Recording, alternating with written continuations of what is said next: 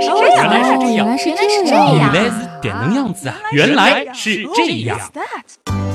欢迎来到原来是这样，各位好，我是旭东。大家好，我是水兄。咱们承接农历新年的开年话题啊，继续来聊狗。嗯，我们上一期呢也讲了很多很多的狗啊，其实我们普通人最为熟悉的还是宠物犬。对啊，虽然说近两年开始流行吸猫了，对吧？但是呢，这个无论是从历史的角度，还是从世界范围内的饲养量来说啊，狗呢依然是当之无愧的第一宠物。嗯，毕竟和猫的那种傲娇不一样嘛，狗它显得更加通人性啊，似乎真的能够听懂主人的话。嗯，所以今天的这期节目呢，我们会继续说狗，但是更重要的落点呢，就是在宠物狗身上。好，我们一起来看看啊，宠物狗身上的那些常见的、非常讨人喜欢的特点，以及一些让人爱不起来的毛病。哎呦，感觉好像画风突变啊，是不是埋了一个很大的伏笔啊？嗯，咱们稍后见分晓。一直都说狗通人性，对吧？这个其实倒是让我想到了前几年匈牙利人做的一项研究啊，就是试图在揭示狗通人性的原因。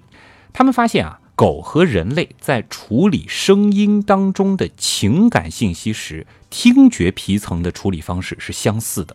功能磁共振成像的结果就显示了，人和狗大脑的听觉区域位置相似。这个呢，就包括了听觉皮层和皮层下区域。嗯，但是总得有些区别吧？哎，两者的区别主要是在于哪儿呢？就是在于啊，狗狗的大脑当中，声音感受区域的百分之三十九对狗声的反应最大啊，就是其他狗的叫声，有百分之十三呢对于人类声音的反应很大，嗯还有百分之四十八是对环境音的反应大。人类听觉区域是怎么样的呢？有百分之八十七的听觉区域啊，都是对于人声有最强烈的反应。同时呢，还有百分之十对狗声反应很大，哦，只有百分之三对环境音反应大。也就是说啊，人的听觉区域主要呢是对人声敏感，而狗的听觉区域呢，则有相对大的区域可以被环境音给激活。嗯，发现了，而且还分别都对自家语种啊比较敏感。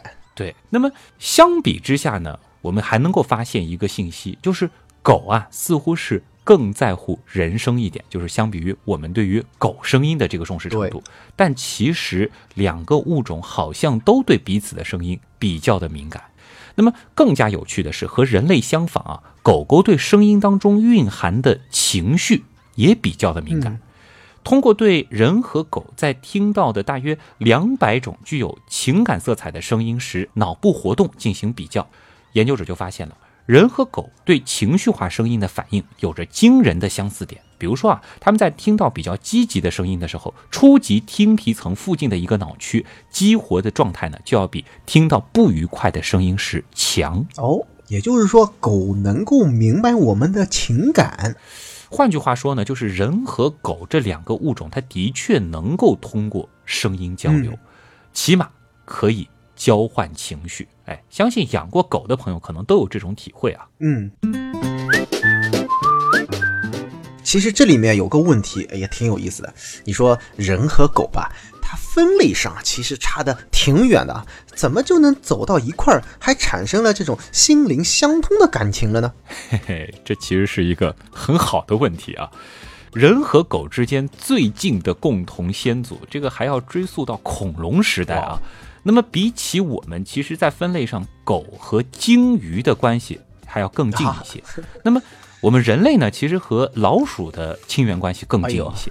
离得那么远的两种哺乳动物，怎么就心灵相通了呢？答案之一呢，就是所谓的趋同演化。简单点来说啊，就是即使我们和狗的大脑结构差异挺大，但依然在演化的过程当中，逐步的形成了一个比较相似的生态位。嗯，这么说来啊，其实狼和人还是有很多类似的地方啊。大家看，呃，不怎么挑食啊，能够合作狩猎，团结起来之后啊，落单的猛兽见了也会害怕。对啊，所以呢，就是说，在野外啊，或者说是在曾经，人和狼在生态系统当中的生态位是比较相似的。那么，人和狗的祖先，也就是狼呢，都是需要通过合作来猎取更大的猎物。我们也好，狼也好，我们需要组队，并且和小组内的成员来进行合作。由此产生的更深层次的需求呢，就是交流，甚至呢，需要建立一个灵活的等级制度。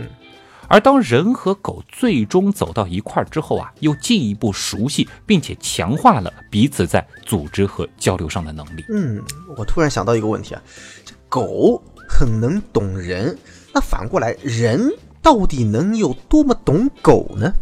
哎，很有意思啊。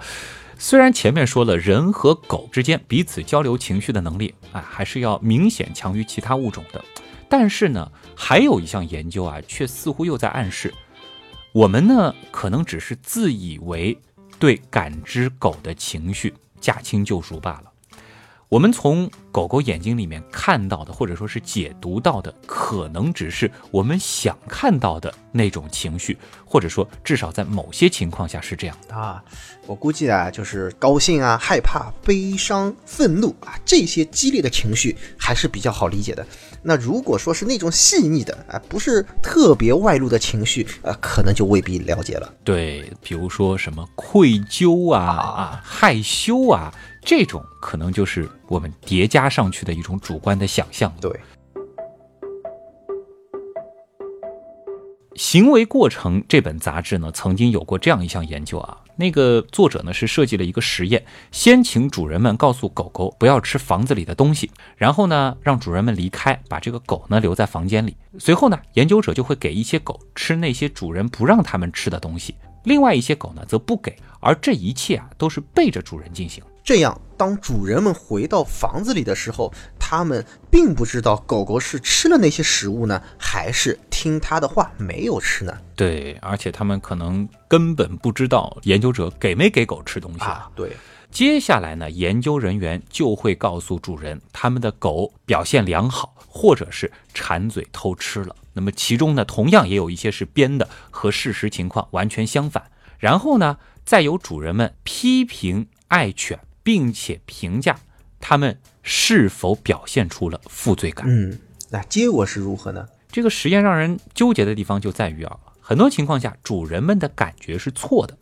研究者发现啊，所有被主人责骂的狗狗啊，不论是不是无辜，主人呢都认为他们好像表现出了负罪感。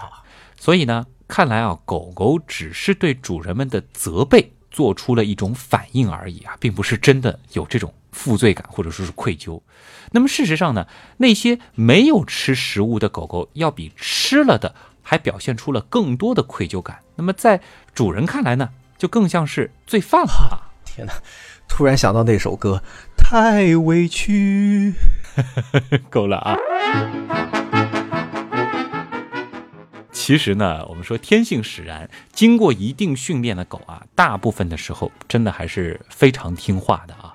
但是呢，也有几种情况会让主人们很头疼。比如说啊，有些狗喜欢乱小便啊，尤其是在主人的床上小便，这个就很糟心啊。还有些狗呢，喜欢吃大便。哦，这个，这个我就得说说你了，徐东。你说这狗年大过年的，你又是乱小便，又是吃大便的，哎，这个合适吗？这个谁让科学就是要让我们正视问题嘛，对不对啊？而且呢，就是这两个毛病啊，虽然不是所有的狗都会犯，可是，一旦遇到呢，主人往往又特别的糟心，对不对啊？我们也是来帮大家解决问题嘛。我们先来说这个乱小便这件事儿啊，其实这也是遛狗的一个重要目的嘛，对吧？不论是雌性还是雄性。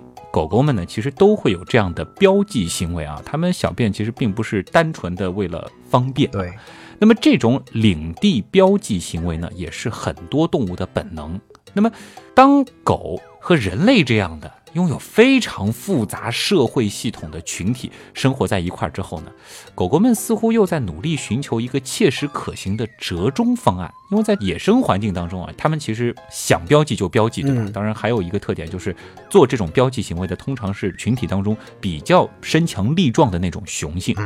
所以呢，家养状态下的这些宠物狗啊，它们就处在这样的一种矛盾当中，它们既想要满足保护自己领地的这种本能，同时呢又敢想不敢做。啊，你看我们狗狗们容易吗？啊，这个太憋屈了。所以啊，有的时候你看这个乱撒尿的它们，实际上是在缓解焦虑喽。对那种自信心比较强的啊，不怎么焦虑的狗呢，它可能就会在人家什么车子的轮胎上尿尿啊。但是啊，那种比较脆弱的狗啊，就可能会在家里的东西上标记一下，比如说在家具上、床上啊，更有甚者呢，可能会直接往人的身上尿。天呐，呃，这个就很痛苦了，对吧？啊是啊，这个有的时候可能主人会觉得你这个分明就是在挑衅嘛。是我之前在知乎上其实也看到过啊，主人甚至因为这种行为失手，还把狗狗给打死其实真的是很可惜啊。事实上呢，狗在主人房间里面做标记啊，它并不是在挑衅，恰恰是在传递一种相反的意思。它呢一点都不想打架，他只是希望他心中认为的那个入侵者走开。嗯，而主人和狗之间的这种亲密关系呢，往往导致狗对主人的床会有一种强烈的情感变化。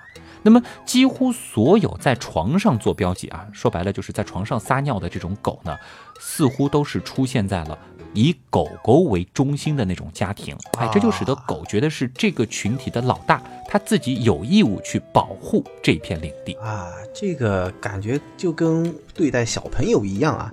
其实主人需要更及时的来关心他们，采取一定的措施。哎，假如说你是简单的扯着嗓子乱吼啊，或者说是索性大打出手，可能会让问题更加的恶化，不可收拾了。而且啊，受了惊吓的狗，它每天都会做很多标记，它的肾上腺皮质醇啊会升高，免疫力呢还会减弱。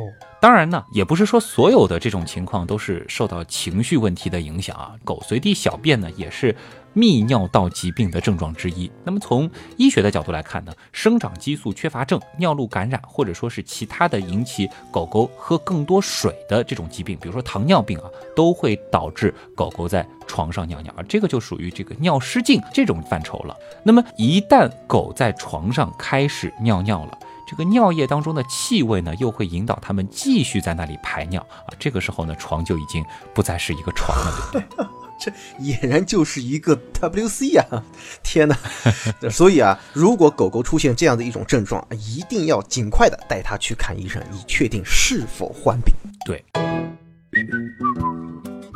那如果说没有得病呢，那可能就是狗狗缺乏有效的训练啊，或者呢，在一些极端的情况下，就是它找不到合适的地方。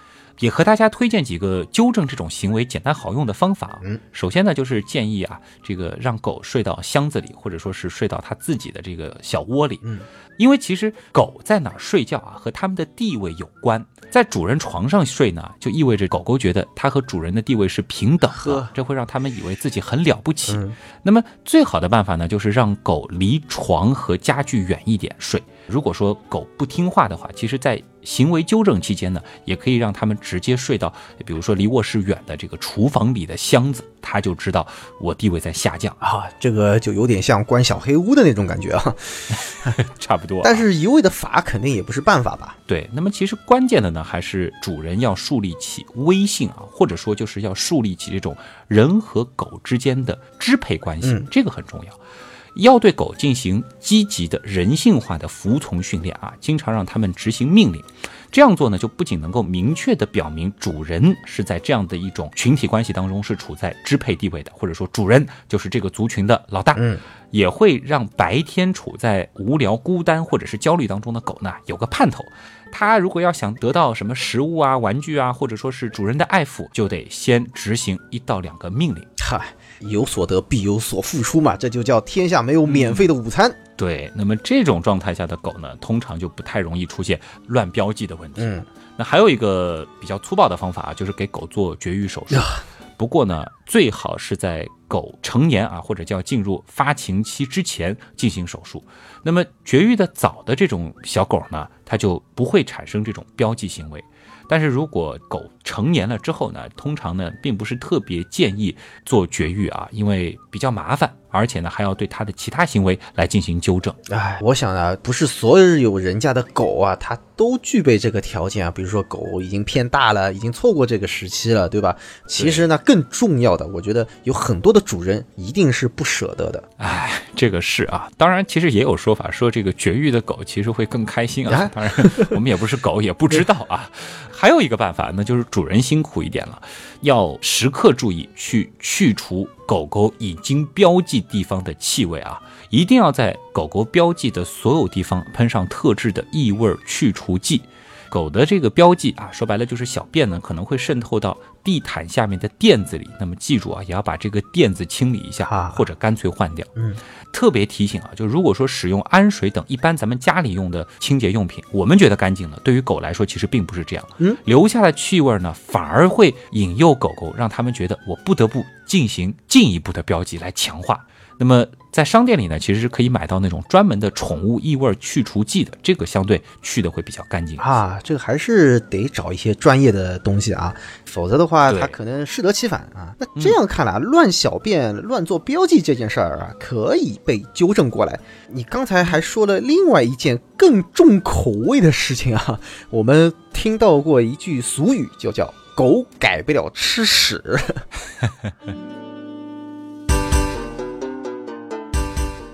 其实这个问题啊，在三年多前的那期聊狗的节目当中曾经说过，但是呢，并没有展开太多。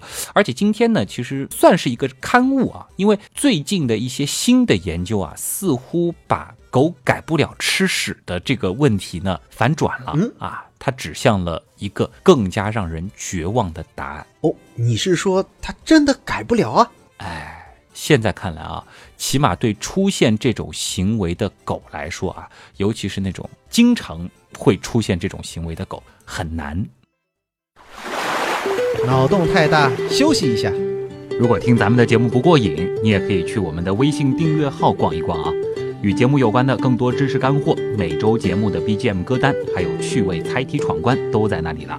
微信订阅号搜索“旭东刀科学”，旭是旭日的旭，东是山东竖着写，刀是唠叨的刀。别忘了还有天文茶餐厅。稿子上好像没写这句话。嗯狗改不了吃屎这个问题呢，反转了。嗯，你是说它真的改不了啊？我们先来看看啊，通常认为的几种情况，狗会出现这种行为啊。那么一般来说呢，狗采食粪便呢是属于一种比较正常的生理行为。嗯比如说啊，狗妈妈会在自己的孩子排泄完之后为它舔舐肛门，并且顺便就把这个粪便给吃掉。主要的目的呢是避免其他的动物寻气味猎捕尚未断奶的小狗。啊，这是多么伟大的母爱啊！那么成年的狗如果感觉受到了威胁呢，也可能吃掉粪便以清除自己的痕迹。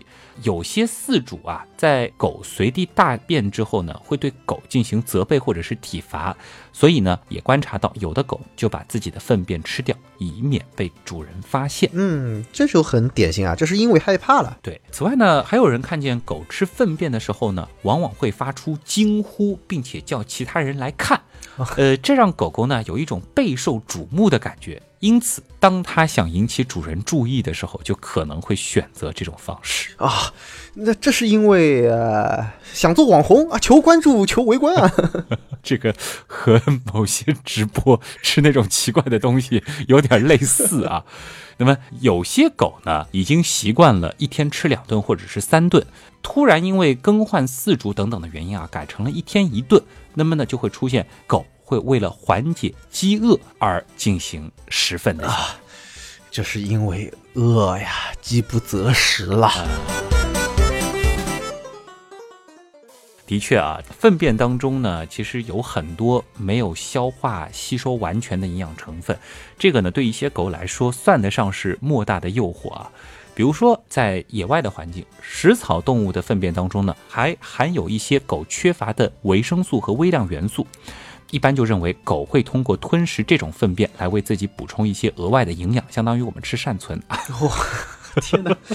这个虽然说啊，随着现在我们通常是喂狗粮嘛，对对吧？狗粮的营养配比已经是日渐均衡了，吃粪便呢已经不再是它们每日生存所必须了。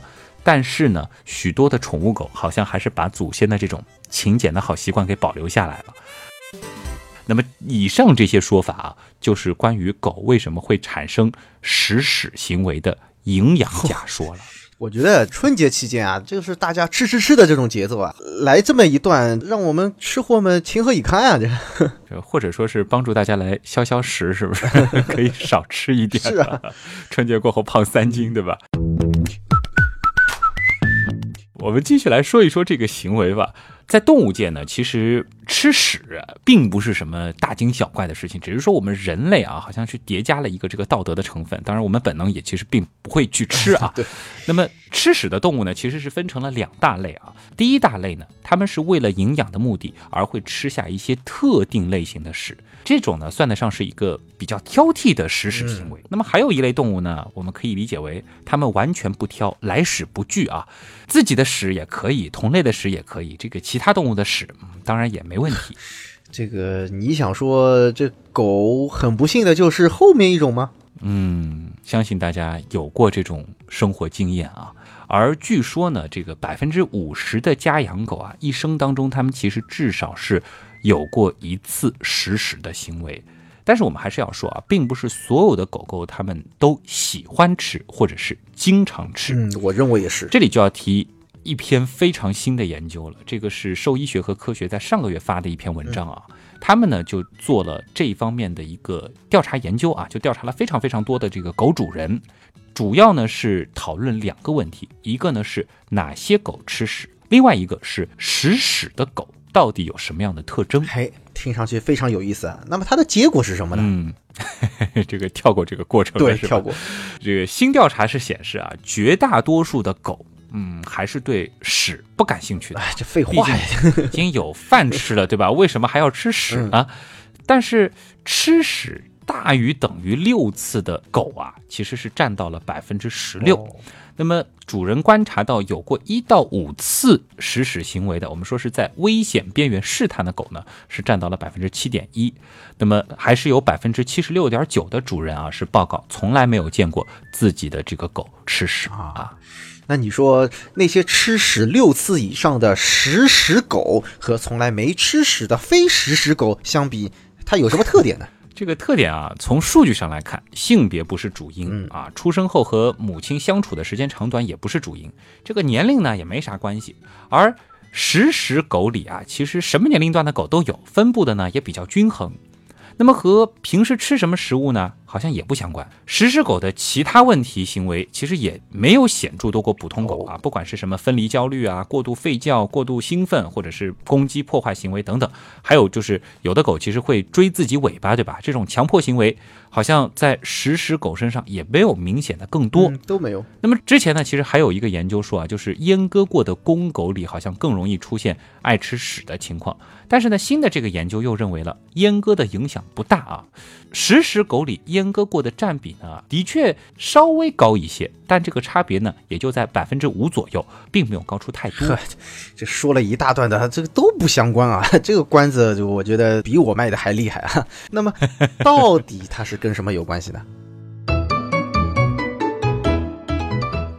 跟吃相相关。吃相没想到，啊经过统计分析啊，食屎狗里啊，有着狼吞虎咽这种吃相呢，是占到了百分之五十一点一。非食屎狗啊，就是普通的狗狗，它们当中呢，仅仅只有百分之二十八点二的有这种吃相啊，这个差了百分之二十多了，在统计上很明显了。那么那些平时吃饭就很挑挑拣拣的所谓的挑食狗呢，则基本上不会吃屎。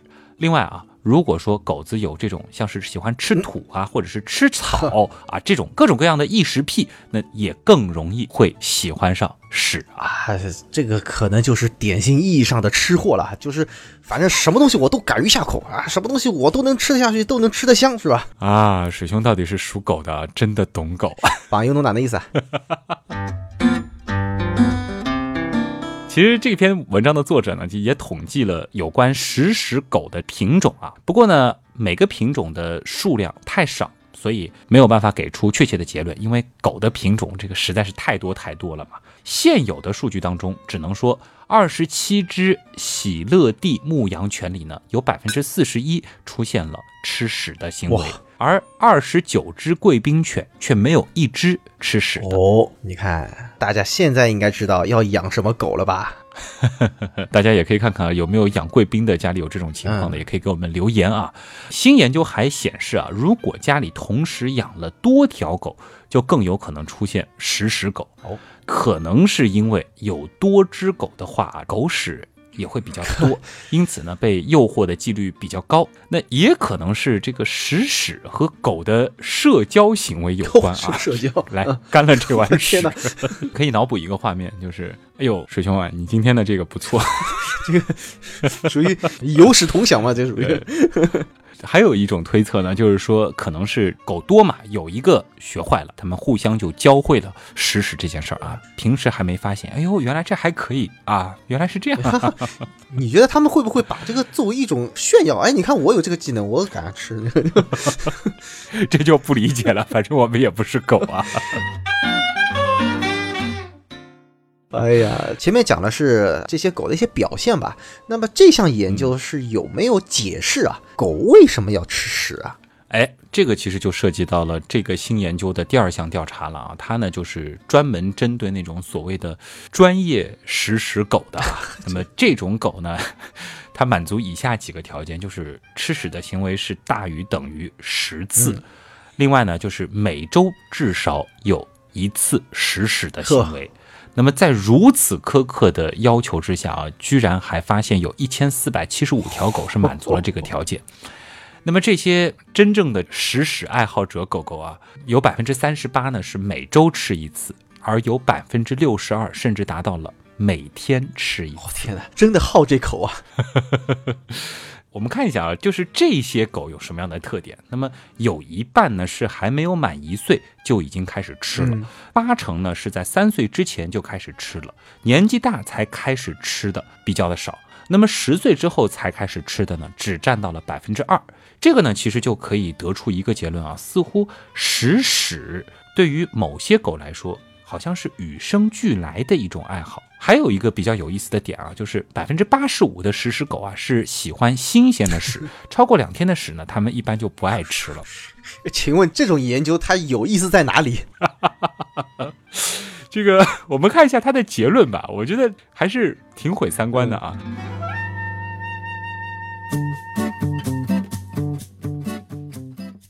这个论文的作者呢，是提出了另外一种思考，就是他觉得啊，狗产生食屎这种行为，可能是为了卫生。什么？这这这太扯了吧？请问这些卫生在哪里啊？都吃那个东西了？研究者认为啊，可能吃屎呢，哎，有一些特定的好处啊，这种特定的好处可能是对于他们的这个群体而言的，因此呢，就作为一种先天性的倾向。被演化所保留下来了。那么这种先天倾向呢，在某些狗身上就表现得比较明显。这其实也解释了为什么食尸狗通常在小小年纪就开始吃了。哎，要知道啊，狗除非生病虚弱，否则呢，它们一般不会在自己的住处附近排泄，对不对？而病狗的排泄物里呢，往往又会有肠道寄生虫卵。那么对于狗来说啊，它其实就面临着两个选择。选择一呢，就是把这些病狗屎留在原地。然而呢，等寄生虫卵孵化出来之后啊，就会污染住处附近，造成疾病流行，它们很可能就没办法传宗接代下去了。选择之二呢，就是在寄生虫卵孵化之前，哎，把这个东西给吃掉，这样呢，寄生虫就会被它们的胃液给消化掉，不至于造成疾病的流行啊。那么几种常见的狗消化道寄生虫啊，它们的这个虫卵都不会在两天之内孵化，注意到了吗？两天是什么？新不新鲜啊？这就解释了为什么食屎狗喜欢新鲜的屎了。这个呢，也就算得上是最近提出来的思路非常清奇的有关狗食屎行为的卫生假说啊。这个是属于那种非常极端的一种做法，也很干脆啊。那这样吧，这个我们还是说点实用的啊。那个研究，我觉得可能也正是专业人士他们那闲得那么无聊，去去研究这些东西。我们如果自己家里面养狗狗，然后这些狗狗它有了这种吃屎的行为，到底能不能去治好？虽然从原因上我们能理解啊，但是真的看到心理上还是 过不去这条坎的，是吧？当年那期节目当中呢，我记得是提到了能治啊，但是呢，这一项新的研究呢，又带来了一个让人非常绝望的结果啊。通常的做法呢，就是把狗直接从便便旁边驱赶开啊。另外呢，就是如果狗不碰，就给它奖励，对吧？还有呢。就是直接在便便当中掺一些辣椒，或者是掺一些菠萝啊，让狗吃了会觉得非常的难受，也可以理解。那么还有呢，就是如果狗吃了，就用电击项圈来惩罚啊，这个相对比较严厉一些。我们看一下这些方法的结果啊，这其中呢，如果狗不碰便便就奖励啊，这样子的一种鼓励的方法，它的矫正成功率呢是最高的啊，多少？大约百分之四。什么百分之四啊？而其他办法的成功率呢，是在百分之一到百分之二。天哪！另外呢，这个作者也调查了市场上销售的十一种啊，据称能够改变食屎狗习惯的商品。真实的使用反馈则是什么呢？就是这些商品的成功率在百分之零到百分之二之间。哈，好黑心啊，这个商人。简而言之吧，就是。吃屎这件事情好像还真的是没办法，没得治啊。嗯，所以研究者就给出了这样一个建议啊。要么呢，你就尽可能的迅速彻底的清除可能会出现在你家狗狗活动范围周边的这种便便，让它们没得吃。另外呢，就是如果它们拉完自己的屎之后没有吃，那就赶快给它奖励啊，好歹有点成功率，对不对啊？这是吧？看来啊，只能随缘了。哎，就希望大家没养到有这种习惯的狗吧啊。本来呢，其实我想让今天的节目就在这儿直接说，原来是这样的。但是一想啊，毕竟这个刚过年，对吧？还是再加一个知识点。天哪，亏你知道啊！现在还在过年期间啊，真是。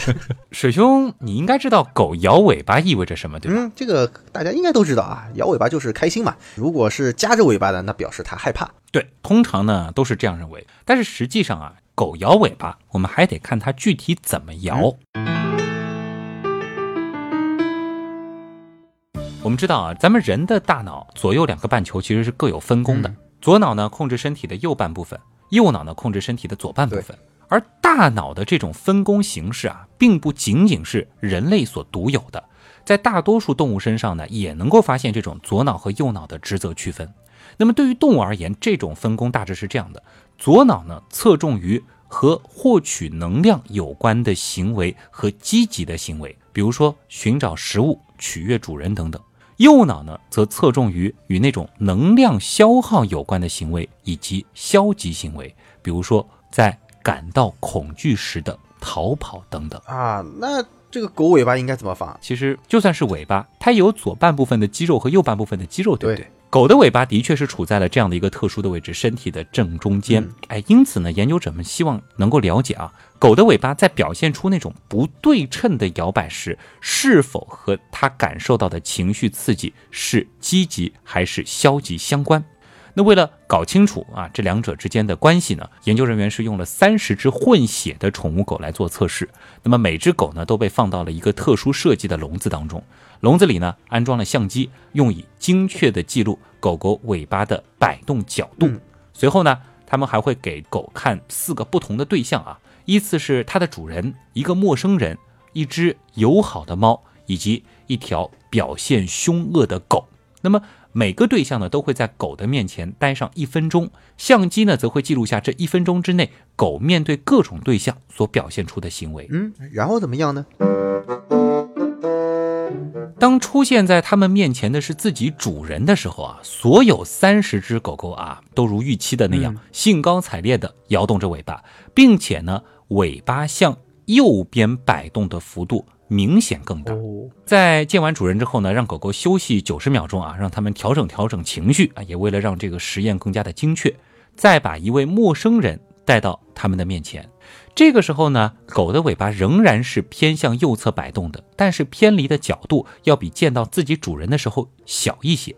当狗看到那个表现的比较友好的猫的时候呢，摇摆的尾巴稍稍有些偏向右侧，但是这种偏离就要比见到陌生人的时候更加微弱。啊，而最后，当一条明显有点来者不善的大狗出现在他们面前的时候，这个尾巴的摆动啊，就开始倾向左侧了。哦，所以我们以后啊，看到狗摇尾巴，这个不能臆断啊，它就是啊非常开心啊什么，其实还要看它到底往哪边摇。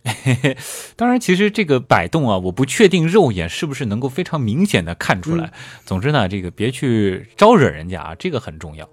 当狗情绪积极，或者说是对事物感到好奇的时候啊，比如说看到那只友好的猫的时候呢，研究就发现它们的尾巴会偏向右侧摇动。而如果狗狗感受到了负面情绪，甚至是恐惧的时候呢，这个尾巴它的摆动就是偏左的。啊，那原因到底是什么呢？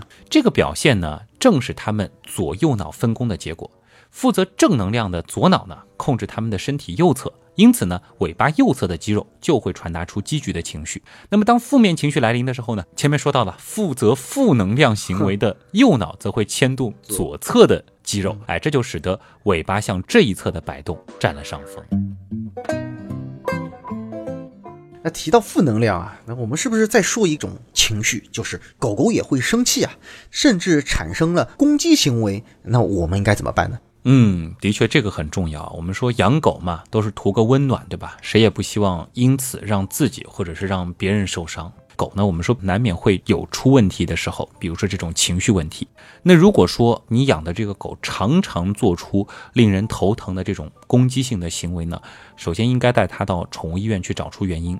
兽医呢会对狗进行体检，并且询问一些情况，最终呢他们会确定这个攻击性到底是由疾病，比如说可怕的狂犬病引起的，嗯还是出于狗的这种情绪，再会给出进一步的疗法。嗯，那它能治好吗？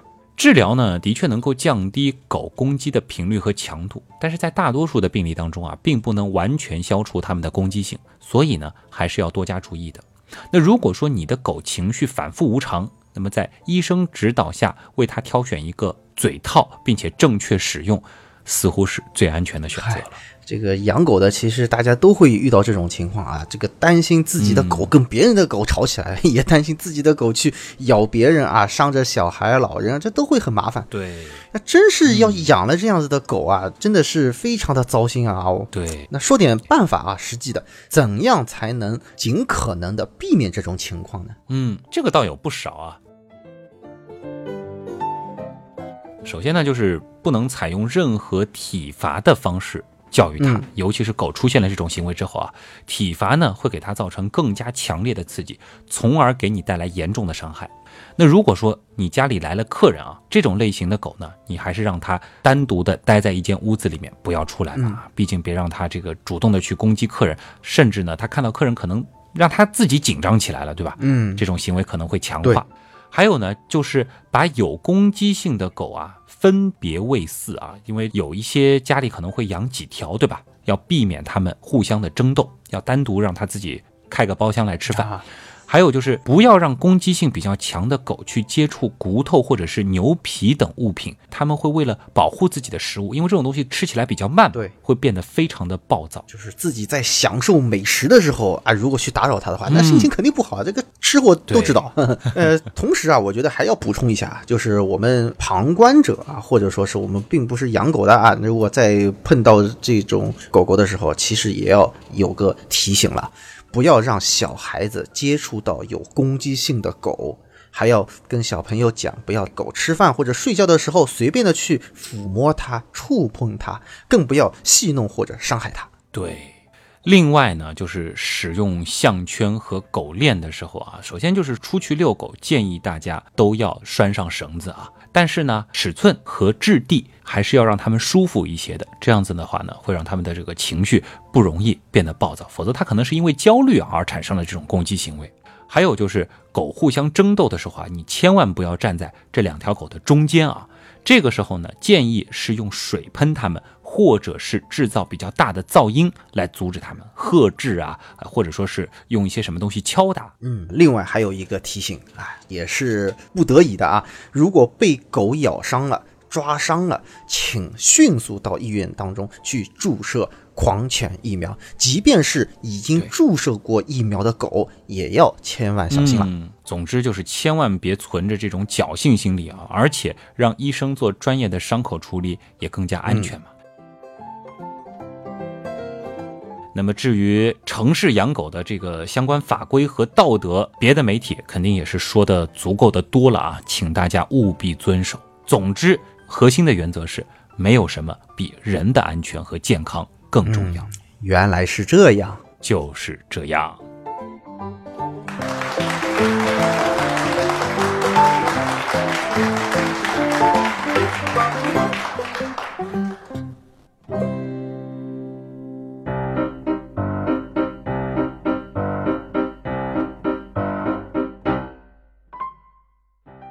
这一期节目可能开始看上去是会教大家品鉴各种各样的狗的品种啊，就是。又或者是怎么样教大家科学的训狗逗狗，但中间其实很大的篇幅是狗到底改不改得了吃。就是啊，我以为你会说这个什么样子的人群啊，什么样的年龄啊，或者什么适合养什么样子的狗，就没想到这个，啊哎，有点，要是都聊这些东西，那就不是原样了，我们就是一个宠物节目了，对不对？果然没想到。其实呢，挑在今天来放这个内容呢，主要啊还是希望大家一方面呢，春节刚刚过完嘛，对吧？吃的都比较多啊，可以让大家缓一缓啊，胃口可以稍微倒一倒。你也不怕人家反胃啊？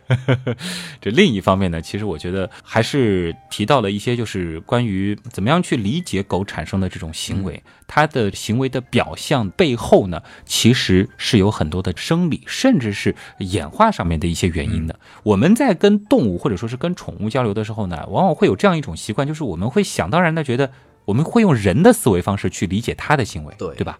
但是还是要记住啊，即使是我们认为最通人性的狗，它毕竟还是动物，它有它的那套处事的方式以及认知这个世界的模式对，不能简单的以我们的想法去套用它们。嗯，在这里啊，作为属狗的水兄啊，代表狗狗们也跟主人啊发出这样子的一个啊请求啊，平时呢啊多关心啊。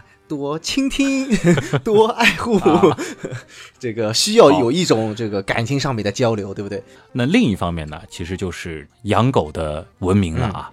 毕竟这个世界上有非常多的喜欢狗的人，但是也有很多不喜欢狗或者说是害怕狗的人、啊。确实，所以呢，在这个公共区域让狗这个撒欢的时候呢，还是一定要注意一些基本的素养啊。比如说是大型犬的话，那还是要带上这个嘴套的，拴好绳子也非常重要。即使是这个小泰迪，其实也是要拴好绳子的。那其实也是出于这个对狗的安全嘛，对吧？如果说蹭一下窜到马路上，这出个车祸什么也是非常麻烦的事情。那么还有呢，就是便便啊什么的，别让它留在小区绿化里啊。你可能贪图了舒服，对吧？一方面，这个其他人看到了会觉得很恶心，有的人踩到了真的是会非常的不是滋味儿啊。另一方面，那不是让其他的这个狗或者是你自家的那个狗有了可以吃的机会吗？其实这也是今天我为什么要准备这个内容的一个很重要的 啊这点原因啊。很重要。今天这期节目到这儿和大家聊的差不多了啊，水兄今天是彻彻底底当了一回捧啊，连这个主讲的部分都没有，委屈你了。下一次不能再这样了，下一次东施小平还是要找一个你主讲的选题，好不好？没关系啊，你看我现在这个尾巴是往哪个方向摇啊？那行，如果说你喜欢的话，这个到时候可以再来 找几个类似的选题啊。我觉得你还是比较称职的，除了这个卖萌的部分稍稍有点诡异之外啊，其他都还挺好的。对，很多人提醒我不要恶意卖萌，啊我会矜持的。那如果说喜欢水兄啊，或者说想要到这个水兄的微博下面看水兄是往左边摇还是往右边摇的话，到新浪微博去找 P D 四 A K C。嗯，或者搜水兄啊，也能找得到。那么旭东呢，就是旭日的旭，上面一个山，下面一个东啊。还有就是我们的微信订阅号了啊，一个呢是旭东刀科学，还有一个呢是天文茶餐厅啊。百度贴吧也是旭东刀科学，当然我们的官方 QQ 群啊，也是一直敞开大门，欢迎着大家。七个大群都可以加入，选一个你喜欢的颜色或者是喜欢的名称就可以了。主要搜呢就是前五个关键字。原样刀友会，刀是唠叨的刀。今天呢，水兄还是打了一回酱油啊，做了一回捧哏啊。那么，其实我跟旭东在另一个节目当中，《天文原来是这样》啊，那里我是唱主角的啊，第一撰稿人。哎，那里什么时候我也唱个主角嘛？啊，也可以啊，也可以。喜欢天文的朋友啊，还是欢迎大家来订阅。那么想要了解的朋友呢，这里要特别感谢一下啊！现在天文原来是这样，在一位热心的我们也不知道是谁的刀友的帮助下，还做了一个百度百科。对，所以呢，通过那个就基本上能够了解天文原来是这样是怎么一回事儿，以及到哪儿可以听到的啊。还有就是我们的原样官方周边了。那么春节假期之后呢，我们的这个周边也重启发货了啊！大家呢可以到旭东刀科学这个订阅号的这个周边这一栏去看一看。那么有我们的什么天文马克杯啊，还有鼠标垫啊，再包括我们的原样队服啊，很多朋友非常喜欢。友情提醒啊，现在存货不多啦。是，真的是啊，衣服也快出现断码了。杯子呢，黑色款是基本上已经售罄了啊，还有极个别的几个白色的呢，还有一些。总之，如果大家喜欢的话，可以去看一看啊，顺便也算是对我们的一种支持吧。谢谢你们，感谢大家。那么，以上就是本周的节目，我是徐东，我是水兄，咱们下周再见，拜拜。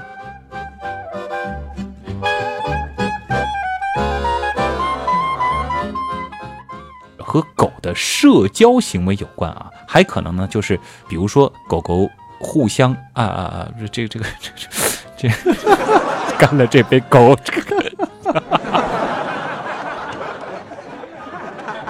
还是要找一个你主讲的选题，好没没关系啊，你看我现在这个尾巴是往哪个方向摇？我冷到了啊，挺好挺好，行啊，这个是我我。都不知道怎么接了，你这个太搞笑了。